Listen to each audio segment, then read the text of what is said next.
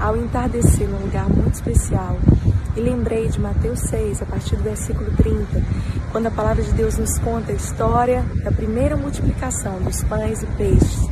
E ali eles estavam no finalzinho de tarde como esse.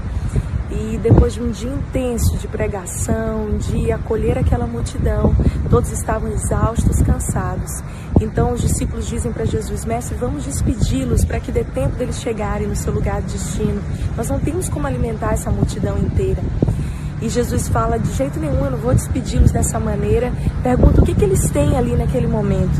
Eles dizem: Mestre, nós temos cinco pães e dois peixinhos. Você sabia que um pouco nas mãos de Deus é muito?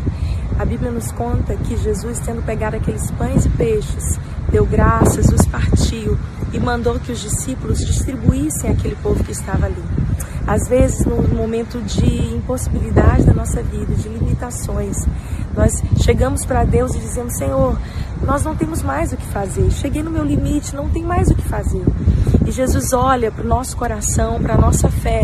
Em muitos trechos da Bíblia você vê Jesus dizendo: Vai, a tua fé te salvou. Vai, por causa da tua fé você está curado. E nessa hora, nesse lugar tão especial, tão lindo de descanso, eu pergunto para você: você tem desenvolvido a sua fé?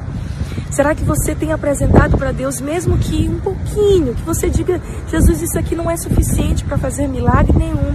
Jesus, eu não sei o que o Senhor é capaz de fazer com esse pouquinho de fé, com o que resta de mim. Mas saiba que se você apresentar com sinceridade para Ele, todas as coisas são possíveis àquele que crê. Todas as coisas são possíveis àquele que confia inteiramente em Deus. Então pega o seu pouquinho, entregue nas mãos de Jesus e você vai ver Ele multiplicar. E de você, dessa impossibilidade, dessa pequenez, que às vezes você olha e fala, é tão pequena, é tão pouquinho. Jesus é capaz de alimentar uma multidão através da sua vida. Persiga em fé, não desista.